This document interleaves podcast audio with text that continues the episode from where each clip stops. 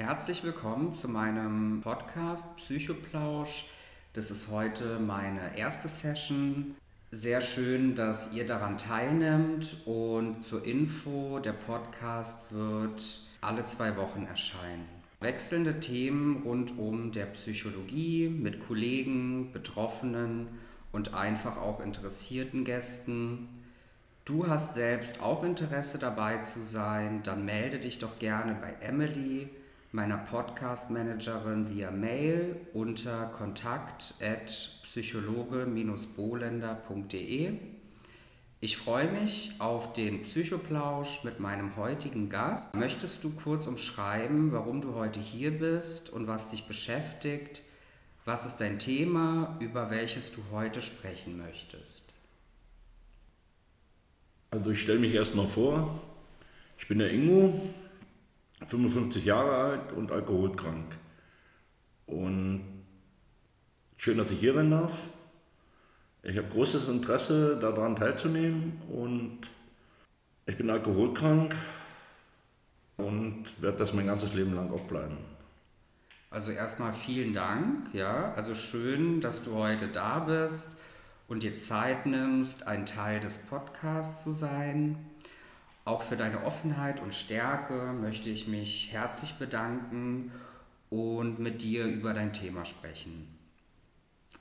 Natürlich ist dieser Podcast kein psychologischer oder therapeutischer Ersatz einer Behandlung. Wenn Zuhörer einen extremen Leidensdruck haben, dann sucht euch bitte eine passende Hilfeform. Erstmal kurz zur Beschreibung. Alkoholabhängigkeit ist eine schwere seelische Erkrankung. Die Entwicklung vom Konsum über den Missbrauch bis hin zur Abhängigkeit ist schleichend Kennzeichnend für die Sucht sind unter anderem ein starkes Verlangen nach Alkohol, also Craving, steigender Konsum und das Auftreten von Entzugssymptomen. 6,7 Millionen Menschen der 18- bis 64-jährigen Bevölkerung in Deutschland konsumieren Alkohol in gesundheitlich riskanter Form. Etwa 1,6 Millionen Menschen dieser Altersgruppe gelten als alkoholabhängig. Analysen gehen von jährlich etwa 74.000 Todesfällen durch Alkoholkonsum allein oder bedingt durch den Konsum von Tabak und Alkohol aus. Durchschnittlich werden pro Kopf der Bevölkerung jährlich rund 10 Liter reinen Alkohol konsumiert und Deutschland liegt im internationalen Vergleich im oberen Zehntel. Die volkswirtschaftlichen Kosten durch Alkohol betragen rund 40 Milliarden Euro pro Jahr. Was können Anzeichen einer Alkoholabhängigkeit sein? Starkes Verlangen nach Alkohol, ein Kontrollverlust, die Mengensteigerung, Entzugserscheinungen, Vernachlässigung von Interessen und sozialen Kontakten, fortgesetzter Konsum trotz negativer persönlicher Folgen. Was sind mögliche Folgen? Schäden an Leber, Bauchspeicheldrüse, Magen und Darm, Herz-Kreislauf-System, kognitive Defizite, starke Ängste, Depressionen, oder auch Suizidgedanken. Es kann ein Jobverlust drohen, Zerstörung sozialer Beziehungen. Was sind Ursachen? Genetische Veranlagung, Stress, psychische Belastungen, seelische Labilität, problematischer Umgang mit Alkohol in Familie und Freundeskreis. Die Diagnostik, Hinweise nahestehender Personen, Fragebögen, Blutuntersuchungen, Leberwerte, Untersuchung auf mögliche typische Folgeerkrankungen von Alkoholsucht. Die Therapie, stationär oder ambulant, kognitive Verhaltenstherapie, Einzel-, Gruppentherapie, Achtsamkeitstrainings, Stressbewältigungstrainings, Therapieziel ist hauptsächlich die Abstinenz. Zur Prognose, Sucht besteht lebensbegleitend, bei Krankheitseinsicht und Therapie gute Chancen auf Abstinenz, auch bei vereinzelten Rückfällen, unbehandelt schwere Folgeerkrankungen, eine verkürzte Lebenszeit. Der Alkohol wird zum Lebensmittelpunkt. Oft kreisen die Gedanken nur noch um das nächste Glas. In diesem Stadium verheimlichen die Betroffenen das Trinken bereits häufig. Steht kein Alkohol zur Verfügung, entwickelt sich ein starkes Verlangen danach. Alkoholabhängigkeit lässt sich nicht löschen.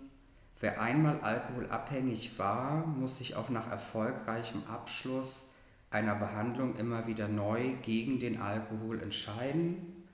Jedes Glas kann einen schweren Rückfall auslösen. Der Weg aus der Alkoholsucht ist lang und schwierig. Der Umgang mit möglichen Rückfällen vorbereiten. Rückfälle sind häufig und es ist wirklich wichtig, dass die Betroffenen diese nicht als persönliches Versagen, sondern als Teil des Lernprozesses anerkennen Wichtig ist es, dann zu erkennen, welche Auslöser es für den Rückfall gab, um diese künftig rechtzeitig intervenieren, abwenden zu können. Und an der Stelle habe ich jetzt schon sehr viel auch erklärt und vorweggegriffen. Ich möchte den heutigen Gast sprechen lassen. Lieber Ingo, an der Stelle nochmal ein großes Dankeschön dass du daran teilnimmst. Und ich würde dich gerne fragen, was bedeutet für dich diese Alkoholerkrankung? Was bedeutet das für mich? Also, es gibt schon sehr viele Einschränkungen mit dieser Alkoholkrankheit, sprich gesundheitliche Schäden. Also, ich, ich merke es selber. Ne? Ich habe äh, eine Nervenentzündung in den Beinen von dem Alkoholkonsum und was natürlich nicht mehr weggeht, ne, aber ist im Moment im Stillstand, solange wie ich kein Alkohol oder irgendwelche anderen Drogen zu mir nehme. Und das beeinträchtigt mich in meiner Lebensweise schon ganz schön. Also mhm. gerade jetzt in, in, der Arbeit merke ich es, ne, mit den vielen Bewegungen. Und das ist auch ein Zeichen für mich, die Finger wegzulassen vom Alkohol. Mhm. Darf ich dich fragen, wie lange du jetzt schon abstinent bist? Seit 2008. Seit 2008, okay. Das heißt, äh, wenn ich das richtig rausgehört habe, dann beschäftigt dich das Thema aktuell immer noch sehr? Es wird mich ständig begleiten. Mhm. Das ist meine Krankheit und ich muss versuchen, damit umzugehen. Und darf ich auch fragen, was dein Beweggrund bzw. Motivation war, mit dem Alkohol aufzuhören? Es mag jetzt vielleicht einfach klingen, aber einfach leben. Einfach leben? Leben. Okay. Das heißt, es gab für dich keine spezifische Situation oder ein Erlebnis? Gab es nicht. Gab es nicht, okay. Gab es nicht. Und was hilft dir heute, abstinent zu bleiben? Ganz wichtig meine Erfahrung, mhm. was das Thema Alkoholsucht betrifft. Durch meinen jahrelangen Alkoholkonsum habe ich auch etliche Therapien hinter mir und ich habe viel daraus mitgenommen und ganz besonders in der jetzigen Zeit, also gerade aktuell, leite ich eine Selbsthilfegruppe mhm. in einem betreuten Wohnen. Betreutes Wohnen ist vielleicht ein bisschen hochgegriffen. Also es ist eine Sucht-Selbsthilfeeinrichtung und ich habe da selber vier Jahre lang gelebt und möchte jetzt einfach was wiedergeben und habe mich da auch dazu bereit erklärt, mit meiner Erfahrung und mit meinem Wissen die Leute dazu erreichen, hm. Finger wegzulassen vom Alkohol bzw. von den Drogen. Okay. Und wenn ich das richtig rausgehört habe, äh, bist du abstinent seit 2008 und wann war dein Erstkonsum? Also wie lange hast du Alkohol konsumiert?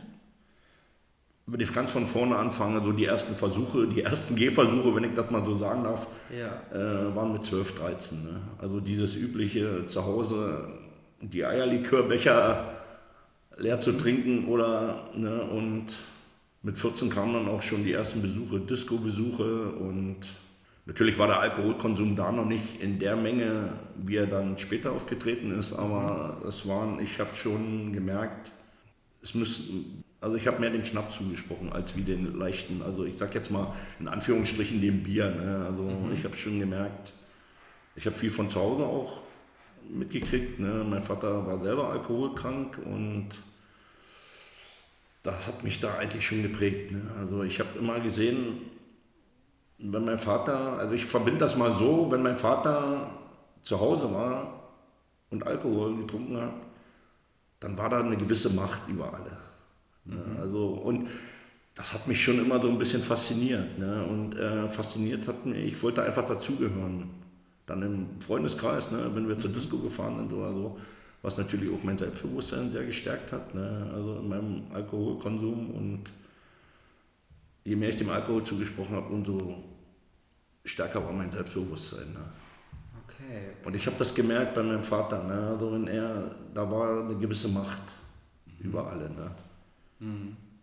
Also wenn ich das so richtig raushöre äh, und das wiedergeben darf, ähm, bist du auch der Meinung, dass das ein bisschen prädestiniert war durch ne, sozialen Kontext, familiärer Kontext und du auch diesen Verlauf, der eher schleichend sich in dein Leben auch einge, eingezogen hat? Es war ein schleichender Prozess. Ja. Schleichender Prozess. Ja. Und wenn du jetzt nochmal so in deinen Alltag schaust, welche Situationen könntest du Angst empfinden, ähm, einen Rückfall zu bekommen? Also gerade jetzt aktuell wäre, wenn das, was ich mir jetzt aufgebaut habe, wegbrechen würde. Mhm. Von heute auf morgen. Ich möchte jetzt nicht sagen, dass ich dann wieder rückfällig wäre, weil ich kenne mittlerweile ein paar Regularen. Ne? Also ich habe so ein Handwerkszeug, also man sagt immer, so einen kleinen Koffer muss man bei sich haben. Ne? Und Der sogenannte Methodenkoffer. Genau, und äh, aber ich muss ja immer, also ich will auch ehrlich sein, ne? also das würde mich schon in so eine Bedrängnis bringen. Ne? Also so eine existenzielle, kritische Lebenssituation. Plötzlich wieder alleine sein, plötzlich alles wieder verlieren. Ne? Man verliert ja alles. Also die sozialen Kontakte, die man sich gerade aufgebaut hat, gerade im, im Nüchternsein, ich sage, ich nenne das mal so, ne? also und es würde, bricht ja alles weg. Also da ist nichts mehr mit, ach ja, kannst noch mal und versuch doch noch mal und so. Ne? Also mit dem ersten Schluck würde das alles wegbrechen. Okay. Das wäre auch meine existenzielle Angst. Ne? Also das wäre auch die Angst, die ich dabei hätte. Ne? ich habe wieder versagt, ich habe wieder und wieder habe ich allen versprochen und wieder habe ich allen, diesmal schaffe ich es und, und wieder habe ich es nicht geschafft. Ne? Mhm. Und dann werden natürlich auch die Stimmen laut, die gesagt haben oder die sagen, wir haben es ja gewusst. Ne? Wir haben es gewusst. Ne? Also dann auch in dem Sinne die Rechtfertigung von anderen. Wir haben es gewusst. Was mich ja dieser Satz mein ganzes Leben lang begleitet hat. Ne? Mhm. Also bis jetzt ich könnte so unzählige Beispiele auf, aufzählen, was das betrifft. Ne? Ja. Und das ist ja auch alles, das stimmt ja auch alles. Also das ist ja eins zu eins, hat das ja bis jetzt so gestimmt. Ne? Ja, also es gibt da so ein Wahrheits- und Realitäts- auch jetzt ist immer noch die Angst, ne? gerade was meine Partnerin betrifft, ne? ist immer eine gewisse Angst da, was passiert, mhm. wenn der wieder rückfällig wird. Ne? Was ist. Aber dadurch, äh, dass ich offen damit umgehe, auch gegenüber meiner Partnerin, mhm. ne? ich will nicht sagen, ist das ein Vorteil, aber das macht es mir ein Stück leichter. Das macht es mir ein Stück leichter, darüber zu sprechen. Natürlich gibt es nicht immer die Situation, wo ich auch Lust habe, darüber zu sprechen. Ne? Mhm. Dann mache ich das mit mir alleine aus, was man eigentlich nicht machen sollte. Ne? Weil wir haben nur dieses eine Werkzeug, ich, oder ich kann immer nur von mir sprechen, mhm. ne? ich habe nur dieses eine Werkzeug, reden. Was anderes habe ich nicht. Ne? Mhm. Also die Offenheit mit die dem Offenheit Thema und ich habe nur dieses eine Werkzeug. Ja. Also dann stehen für dich so gesehen auch diese sozialen Auswirkungen im Vordergrund.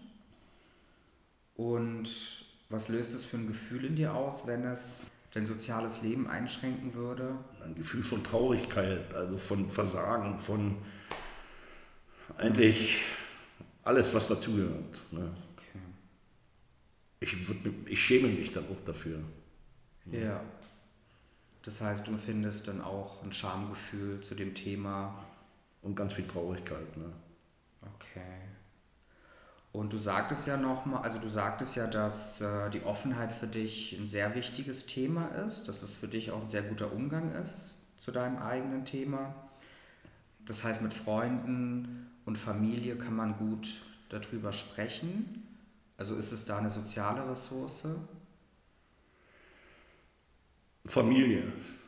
Freunde würde ich so in dem Sinn nicht, was sind Freunde?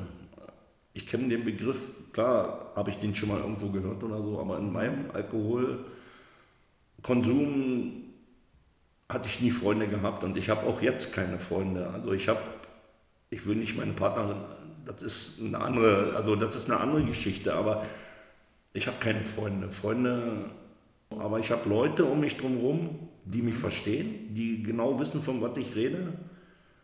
Das habe ich. Aber Freunde der Begriff ist so ein bisschen. Eher undurchsichtig. Eher undurchsichtig. Eher undurchsichtig. Und ich kann damit ganz gut leben, mit der jetzigen Situation, dass ich Leute um mich drumherum habe, mit denen ich reden kann, ne, die mich verstehen und die wissen, von was ich rede. Und das ist das Wichtigste, was. Also darf ich kurz nochmal zusammenfassen, dass es so für dich sehr wichtig ist, die Offenheit mit dem Thema, die Akzeptanz, aber auch die Toleranz. Genau. Okay. So kann man das umschreiben. Und ähm, wenn du nochmal rückblickend oder aktuell auch so diesen Verlauf für dich individuell betrachtest, hast du selbst psychische oder auch physische, also körperliche Symptome wahrgenommen, die dich auch eingeschränkt haben aufgrund von äh, dem Alkoholkonsum? Sehr. Sehr.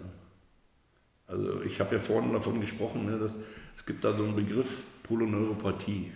Mhm. Ne, also merke ich ganz stark. Also das beeinträchtigt mich in, gerade jetzt in meinem beruflichen Leben ne, ganz mhm. stark.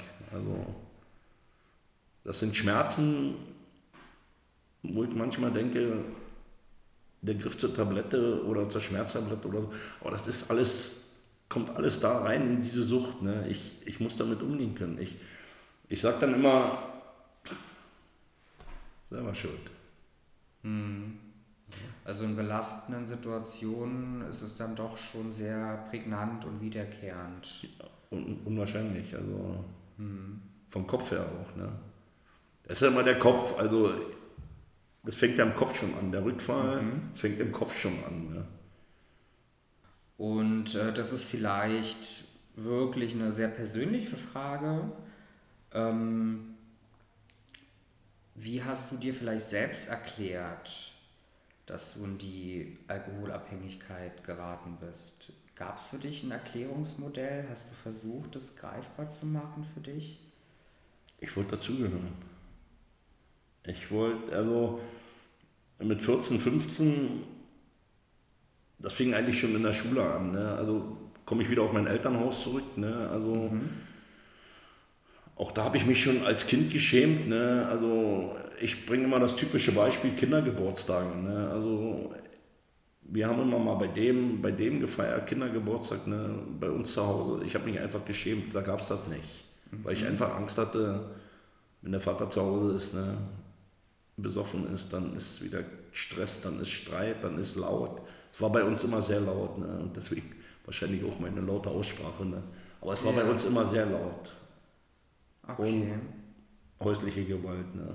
was das betrifft, war Thema. Hm. Ja.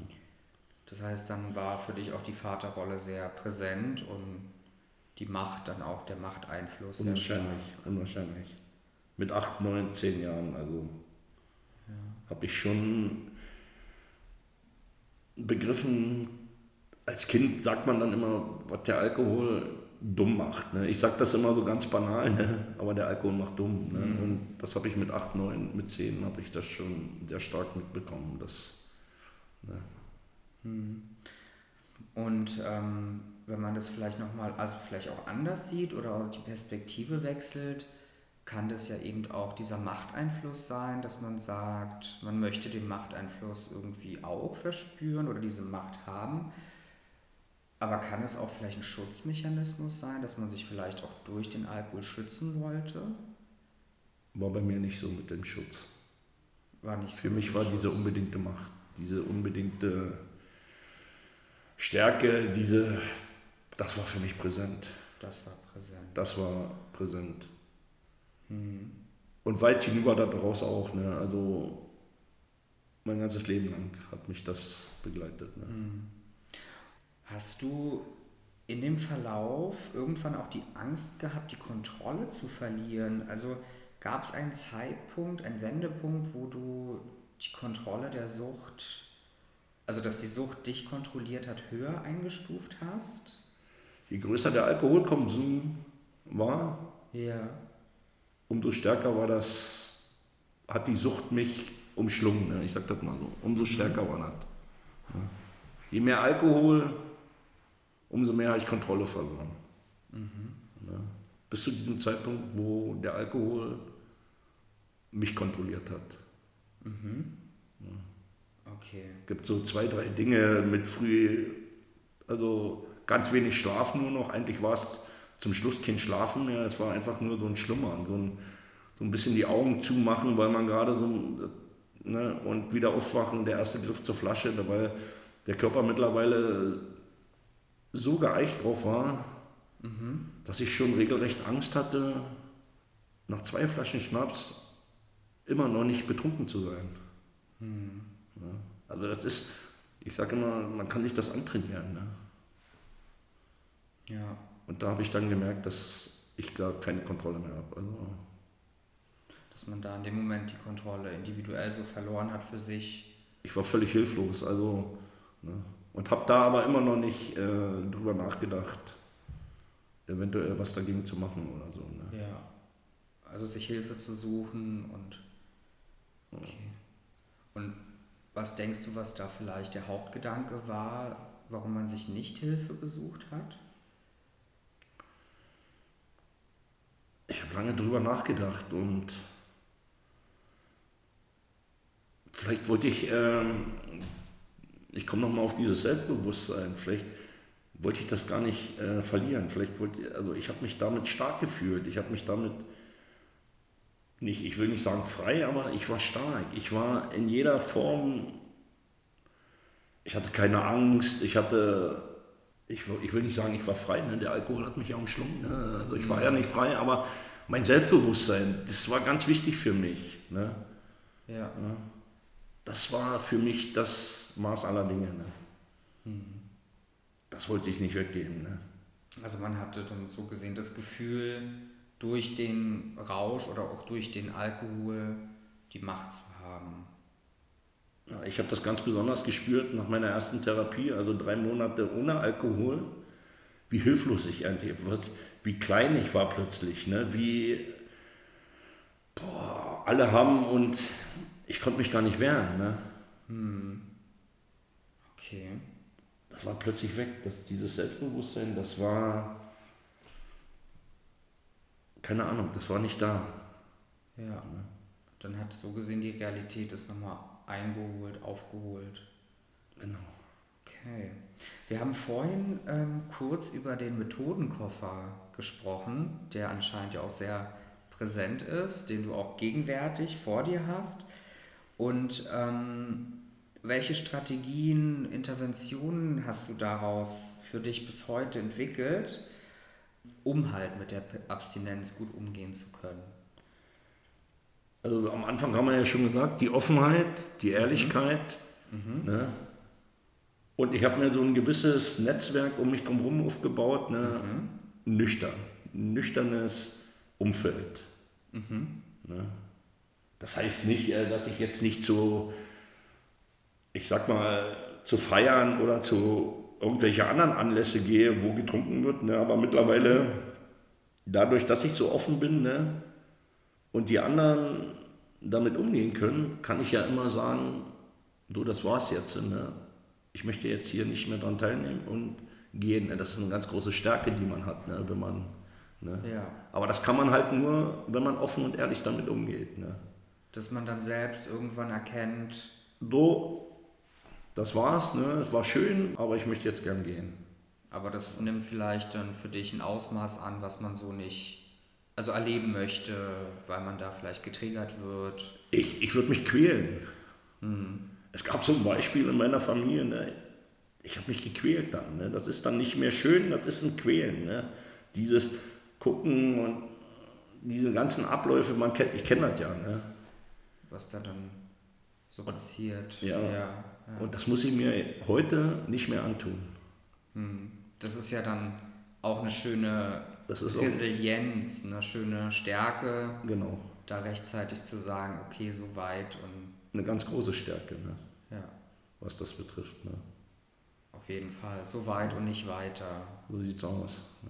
Weil ich muss mich schützen. Ne? Ich muss, es geht immer in dieser ganzen Geschichte auch, es geht nur um mich. Es Es geht nur um dich, äh, um mich. Es geht nur um dich und Selbstschutz steht da ganz Genau. hoch. Ja. Und gab es für dich auch schon Situationen, wo du vielleicht im, also im Vorfeld dich vorbereitet hast, also Vorkehrungen auch für dich getroffen hast, um auf diese kritischen Situationen vorbereitet zu sein? Das sind manchmal ganz einfache Dinge. Also zum Beispiel bei uns zu Hause gibt es keinen Alkohol. Ne? Okay. Das sind so ganz einfache, ganz einfache Geschichten. Kein Alkohol. Ne? Also Regeln, Absprachen. Genau. Regeln ganz wichtig. Es muss Regeln sind auch ein ganz wichtiger Bestandteil in meinem Leben. Ne? Ja. Regeln. Okay, hast du vielleicht noch ein paar Beispiele für Regeln, was noch so eine Regel sein kann, für dich persönlich? Die wichtigste ist einfach, mir ein cleanes Umfeld auch zu schaffen. Das ist auch eine ganz wichtige Regel. Ne? Ein cleanes Umfeld. Klingt nicht immer, ist auch ganz normal. Ne? Aber das ist auch so eine Regel, das betrifft ja alles, cleanes Umfeld. Ne? Das betrifft die Arbeit, das betrifft meine Freizeit, das betrifft meine Leute, mit denen ich mich umgebe oder so. Ne? Und deswegen ist ähm, dieses Haus, wo ich diese Selbsthilfegruppe leite, ein ganz wichtiger Bestandteil für mich. Ja. Auch ein Rückzugsort für mich. Ja, Ein Rückzugsort in dem Sinne, dass ich da immer wieder hingehen kann, wenn ich merke, hey, das ist gerade ja. nicht gut, was da mit mir passiert, ne, dann ist das für mich so ein Rückzugsort ganz wichtig. Ne. Mhm. Der auch ganz. Äh, Ist auch so eine Regel, ne, so einen Rückzugsort sich zu schaffen. Das ist, kann man auch als Regel nehmen. Ne? Also ich nehme das ja als Regel, das ist wichtig, das ist ein ganz wichtiger Bestandteil. Ich sehe das aber auch als eine sehr schöne Aufgabe. Ja, also eine sehr schöne Aufgabe, was du auch zu Beginn gesagt hast, was ich ganz toll fand, dass man was zurückgibt und auch vielleicht die Verantwortung trägt für Leute, die das Thema ansprechen wollen und damit auch gut umgehen wollen und man da ja so ein bisschen Vorbildfunktion hat. Ein bisschen was zurückgeben. Ne? Man, Ja. Wie gesagt, ich habe am Anfang gesagt, man wird nicht alle erreichen, ne? aber ich habe viel, auch viel bekommen, ne? viel Hilfe, obwohl es Zeiten gab, wo ich ganz unten war. Ne? Also wo man über mich drüber rübergetreten ist ne? und gesagt hat, wir nicht mehr. Das hat sogar meine Familie, ich habe das sogar in meiner Familie so gehabt, ne? dass man gesagt hat, Ingo, wir nicht mehr. Wir können einfach nicht mehr. Und da will ich ein Stück zurückgeben an die Leute. Ich will das nicht wieder, ich kann nichts gut machen mehr. Ne? Ich kann nicht, da kann ich, ich habe viel kaputt gemacht. Und gerade was meine Familie betrifft, habe ich so viel kaputt gemacht. Da kann ich nichts mehr gerade machen oder so.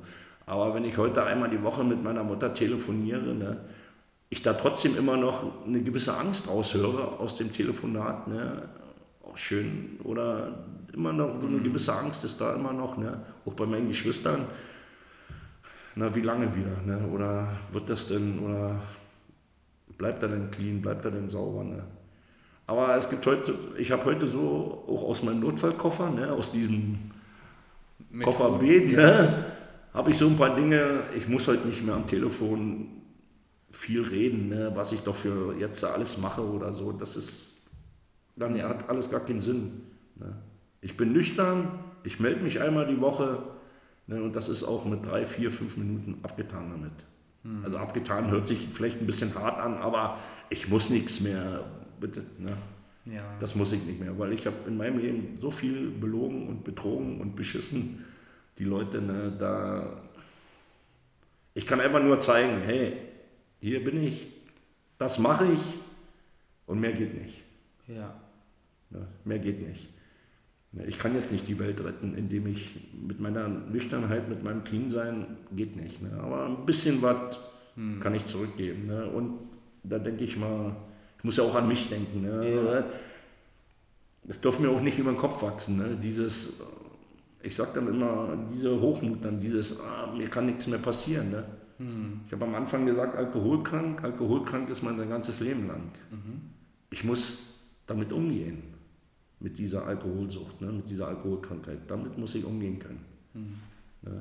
Und da ist jeder Tag, den ich nüchtern bin, zählt. Ne? Ja. Abend zu sagen, wenn man ins Bett geht, hey, heute wieder einen Tag geschafft. Ja. In, solchen, in solchen Dingen muss man rechnen. Also man kann nicht Woche, Monat oder so, Tag für Tag. Heute habe ich wieder einen Tag nüchtern. Genau. Das heißt, man motiviert sich mit kleinen Dingen man ist unglaublich dankbar, auch für das Hier und Jetzt, für den Moment und möchte halt natürlich etwas zurückgeben, altruistisch sein und halt gesund auch für andere mit so sorgen und was zurückgeben. Was eine sehr schöne Einstellung auch ist. Ja. Weil alles andere ist, ich sag das immer, ist nur dahingerede, ist nur, nee, man muss zeigen auch, ne? man muss wollen, der Kopf muss klar sein, Ne? Man sagt ja immer, so und so viele Jahre muss man clean sein, die man auch vorher Drogen genommen hat oder Alkohol konsumiert hat. Ne? Wird nicht mehr schaffen. Hm. Aber das Hier und Jetzt, hm. das zählt. Das zählt. Genau. Und ähm, du hast ja auch gemeint, du warst lange in psychologischer und therapeutischer Anbindung. Wie lang ging für dich die Begleitung oder was hast du da für Erfahrungswerte mitgenommen? Also von den 90er Jahren bis jetzt. Hm. Also 90, 89, 90 habe ich dann das erste Mal damit zu tun gehabt, mhm. wo ich dann, wo man einfach mal gesagt hat, jetzt müssen wir mal was machen. Ne? Jetzt müssen wir mal. Dann kam auch das erste Mal, ich das erste Mal Therapie, das Wort Therapie gehört. Ne? Mhm. Ne? Und damit wurde ich das erste Mal so konfrontiert damit. Ne? Das hat mich aber trotzdem nicht abgehalten, nüchtern zu werden. Ne? Das noch nicht. Ne? Mhm. Aber da fing es an, also Therapien, Therapien, Therapien. Ne? Wieder Therapien, wieder rückfällig. Schon während der Therapie, ich habe vorhin gesagt, der Kopf ist ganz wichtig. Ne? Der Kopf, Im Kopf wird man rückfällig. Ne? Mhm. Schon während den letzten Therapien habe ich äh, schon immer zwei Wochen vor Beendigung der Therapie, war mein Kopf schon so, ich sag's mal ganz einfach, wo ist der nächste Supermarkt, wo ist, wo kann ich, ne? Also ich war noch gar nicht bereit. Ja, also der Kopf war programmiert nach dem Schema. Genau. Ich war gesundheitlich wieder auf der Höhe, ne? einigermaßen, ne? drei Monate Klinikaufenthalt ne? und so hat sich das immer wieder gespielt. Ne? Hm. Es gibt so einen Begriff bei uns, kapitulieren. Ja. Ich war noch nicht bereit zu kapitulieren. Ich war einfach noch nicht bereit dazu. Ja. Und würdest du rückwirkend sagen, diese Hilfen von ambulant bis stationär, Therapien, Psychotherapie, hat es dir persönlich geholfen? Vielleicht am Anfang. Und je mehr Therapien und je mehr habe ich, äh, ich habe teilweise nicht mehr zugehört. Ne? Ich habe einfach nur, gut, okay, ich habe nochmal eine Therapie gekriegt, drei Monate, mhm. toll. Ne? Von der Straße weg, vom Alkohol weg, kann ich mich ein bisschen erholen und so. Das war so mein, das hat mich, das war mein Werdegang. Okay, okay. Und da kann ich wieder nur betonen, ich war einfach noch nicht bereit dazu. Hm. Aber es hat wohl dann schon auch ne, Wirkung gezeigt und manche Dinge waren dann auch zu reflektieren und da hat man dann vielleicht mit der Zeit was mitgenommen. Ohne Frage, ohne Frage. Ja. Also, ne, ohne Frage. Okay. Und äh, die Frage ist vielleicht auch nochmal sehr persönlich, aber ich stelle sie trotzdem. Was war denn so das absolute, also der absolute Tiefpunkt für dich, der bewegend war und du vielleicht auch gesagt hast, so, das ist jetzt für mich die Grenze? Straße, Familie weg, alles weggebrochen. Okay. Alles. Kein Obdach mehr zu haben, kein nichts mehr, gar nichts mehr. Also komplett keine Auswegsmöglichkeit. Okay, und danach ging es dann aufwärts? Nicht gleich. Mhm. Nicht gleich, ne? aber im Kopf habe ich mir schon, dass es so nicht mehr weitergehen kann. Hm. Hat mich immer noch nicht nüchtern gehalten. Ne? Hat mich immer noch nicht nüchtern gehalten. Ne? Aber dann kamen wieder Leute, die mich verstanden haben. Also ich rede jetzt nicht von Psychologen oder von irgendjemand anders oder von irgendwelchen Therapeuten. Ich rede von den Leuten, die selber süchtig sind. Ne? Mhm. Also Menschen, die dich gut verstehen können, nachvollziehen können und vielleicht ja. auch das Gleiche erlebt haben auch. Ja. Genau, ganz wichtig, die genau wissen, von was ich rede. Ne? Hm. Und die dann einfach auch mal gesagt haben, jetzt einfach mal ruhig sein und machen. Hm. Ja. Hm. Angefangen vom kalten Entzug, ne? weil eine Therapie war nicht mehr, eine Entgiftung war nicht mehr. Mhm. Ja diesen kalten Entzug machen und dann sich nochmal quälen. Ne? Noch einfach, ein kalter Entzug ist was ganz Schreckliches. Ne? Also hm. ich wollte sterben, ein kalter Entzug. Ich wollte einfach sterben. Ne? Ich habe das nicht mehr ausgehalten. Ne? Aber das gehört dazu. Sowas gehört dazu. Und das war für mich, ich brauche das. Ich habe festgestellt, dieses, ich sag's mal in Anführungsstrichen, Kopfstreicheln immer und dieses ganz, alle anderen sind dran schuld, hilft mir nicht. Hm. Also du hast für dich dann auch eher die Konfrontation gebraucht zur Realität als diese Fürsprache und. Genau so kann man das sagen. Okay. Ja, also lieber Ingo, das ist ähm, alles eine sehr bewegende und eine sehr intensive Geschichte.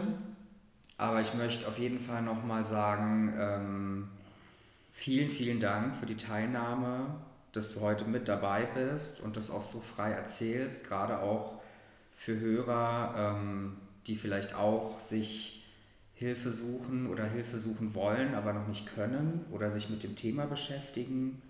Hast du vielleicht aus deiner Perspektive nochmal einen Rat vielleicht für Zuhörer, wie sie sich vielleicht Hilfe suchen oder was der beste Kontakt für sie darstellen würde? Ich, den, ich kann den Satz immer nur wiederholen. Machen, einfach machen. Ja. Hm. Also hingehen, wirklich alles auf den Tisch legen, alles ehrlich sein, einfach ehrlich sein. Ich weiß, dass man sich schämt damit. Ich weiß, dass ich kenne das alles. Hm. Ja. Aber das ist der erste Schritt und das ist ein Anfang Ne? Und es, glaubt mir, es gibt genug Leute, die da zuhören und die das verstehen ne? Mhm. und die mir auch geholfen haben. Aber das kann ich wiederum nur, wenn man ehrlich ist. Ehrlichkeit. Ehrlichkeit, Offenheit. Offenheit, Akzeptanz. Akzeptanz. Und Toleranz. Ne? Es gibt so ein Sprichwort, ne, es ist keine Schande, wenn man hinfällt. Ne? Mhm. Es ist eine Schande, wenn man nicht wieder aufsteht. Okay, und nicht darüber spricht. Gut, lieber Ingo. Also vielen lieben Dank für die Teilnahme an dem Podcast Psychoplausch.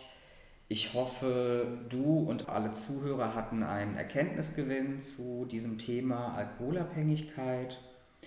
Für mehr psychologische Themen und Psychotipps folgt mir doch gerne auf Instagram und Facebook. Du suchst vielleicht für dein Thema, deine Geschichte eine fachliche Begleitung, einen Psychologen und psychologischen Berater dann besuche doch gerne meine Webseite und hinterlasse eine Kontaktanfrage. Ich freue mich darauf. Auch an dieser Stelle zur Verdeutlichung kenne ich meine fachlichen Kompetenzen und Grenzen, setze mich als Psychologe und psychologischer Berater nicht mit einer Psychotherapie gleich.